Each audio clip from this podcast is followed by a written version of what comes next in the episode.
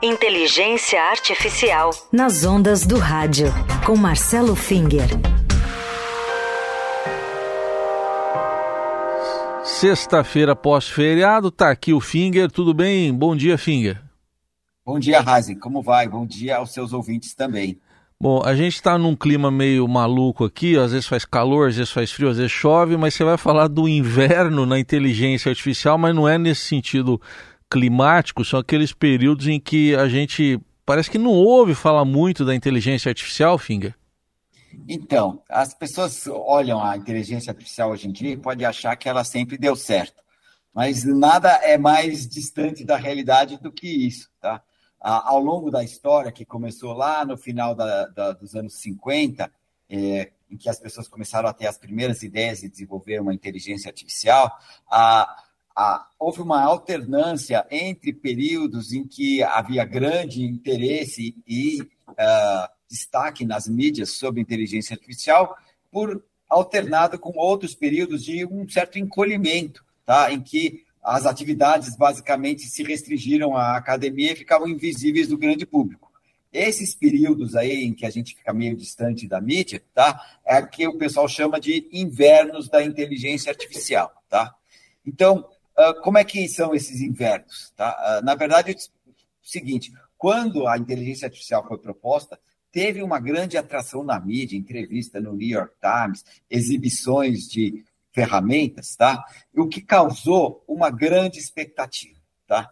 Hoje em dia a gente sabe que a tecnologia daquela época não tinha a menor chance de dar certo, tá? Então, quando você causa uma grande expectativa e essa expectativa é frustrada, tá? Isso acaba gerando um desinteresse, deixa para lá, não sei o quê. E uh, essa, essa perda de interesse ela é acompanhada também com perda de verba, de investimentos, etc., com consequente uma diminuição de número de pessoas envolvidas na pesquisa nessa área. Tá? Então, a primeira grande, eh, primeiro grande inverno surgiu depois do, do, do, do grande oba-oba do começo da inteligência artificial, causou uma certa. Uh, um, um, um, um, certo desinteresse, uh, uma, foi, foi frustrada as expectativas. Depois, uh, a área ficou meio que, que escondida, subterrânea, basicamente ao longo da década de 70. Tá? Então, aí é o que aconteceu. Aí teve aquele grande boom econômico do Japão, o Japão começou a ser uma, uma economia de destaque, e o Japão lançou um projeto conhecido como o projeto da quinta geração japonesa. Era um projeto de desenvolvimento de é, inteligência artificial e robótica, tá? É, é, dentro daquele cenário de efervescência da, da, da, do desenvolvimento do Japão pós-guerra, tá? E hoje em dia, novamente, a gente sabe, bom, a tecnologia daquela época não tinha ainda condições de ser é, é, é, é, desenvolver o que eles chamavam naquela época de sistemas especialistas, repor, a, a colocar no computador a, a, o conhecimento de grandes especialistas. Tá? Então, foi seguido novamente por uma, uma grande frustração de ah, que a gente queria inteligência artificial, ela não aconteceu. E ela sumiu da mídia.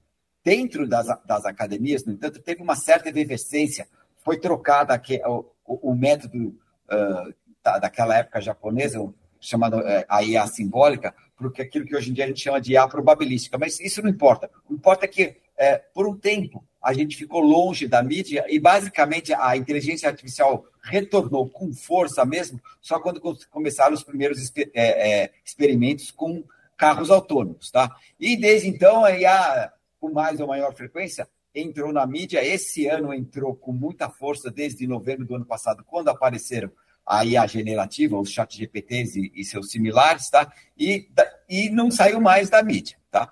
Aí a pergunta é, quem é da área, quem é macaco velho, quem conhece, fala, será que é possível aparecer um novo inverno da inteligência artificial, tá? Uh, apesar de estar tá tudo indo muito bem, a gente está aparecendo em, em, em quase que é, semanalmente, ou o tempo inteiro com novas ideias, novas propostas, problemas novos também, será que a gente pode desaparecer da mídia? Tá? Então, essa é a, a preocupação que muitas pessoas da área uh, têm e, e em discussões técnicas essa preocupação aparece. Bom, e diante disso, então você já disse, você trouxe toda uma linha do tempo, um contexto histórico, mostrando os invernos da inteligência artificial. É, sendo possível, então, esse novo inverno, o que, que poderia provocá-lo? E não estou querendo futurologia, não, mas teria uma previsão para quando chegaria esse novo inverno, Finger?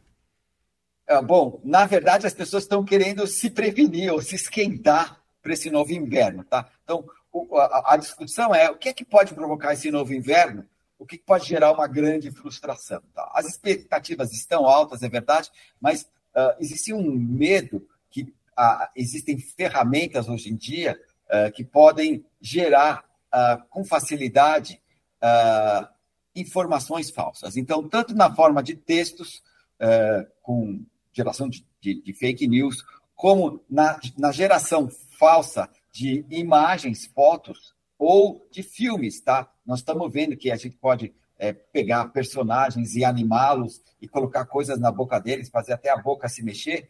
E há um medo que, com a facilidade de geração dessas uh, é, informações falsas, elas acabem é, entupindo as mídias. Então, as pessoas acabam sendo bombardeadas por um monte de informação e elas percam a, a confiança nos meios de comunicação. E, e aí o pessoal está discutindo como é que a gente faz para evitar um cenário como esse, tá? não ia ser só uma perda para a área da inteligência artificial, ia ser uma perda para a população em geral. Então, como é que a gente faz para que a população em geral não seja afetada uh, negativamente com, digamos, um, um, sendo afogada por informações falsas? Tá?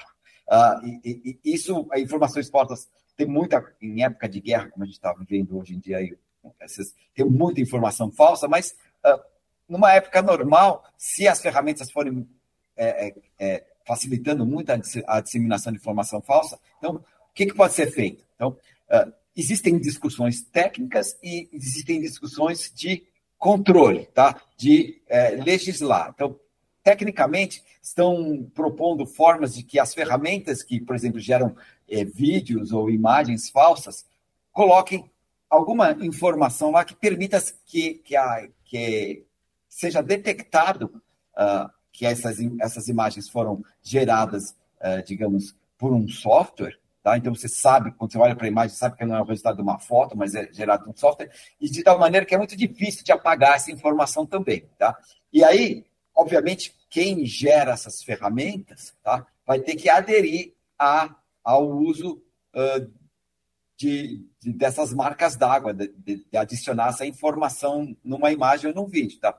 mas isso pode ser feito por legislação. Então, uma vez que a gente tenha a técnica, a gente pode uh, forçar o cumprimento dela pela legislação. E esse tipo de coisa que nós estamos vendo aqui. Nós estamos vendo é, é, regras, legislações que, que visam não proibir o uso da inteligência artificial, mas tentar conduzir uma utilização incentivada, tá? mas incentivada uh, pra, para o bem da sociedade, evitando problemas como esse que eu mencionei aí, de é, disseminação de informações falsas, que pode levar, sim, a um novo inverno. Aí seria um, não inverno da frustração, mas um, um inverno de, de, da, da, da, da, perda de ética, do uso não ético da área. Está tá tudo isso junto uh, uh, quando a gente fala de uh, problemas gerados e que podem ser sanados por legislação, no caso da inteligência artificial.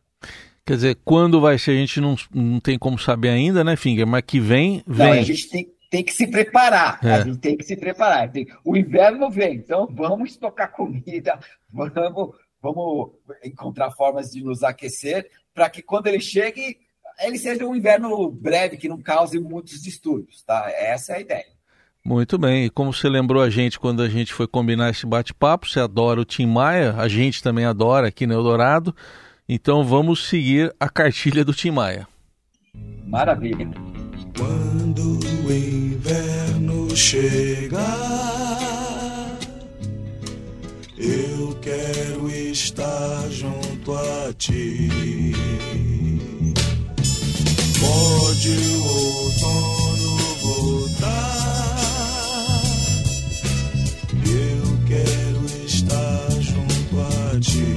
E junto a nós, o, todos nós, o Finger vai estar na próxima sexta-feira de volta aqui ao Jornal Eldorado. Vamos ficar com o Tim Maia aí. aí de fundo. Obrigado, Finger. Até mais. Obrigado, um abraço a você e aos seus ouvintes. Até a próxima. Meu amor.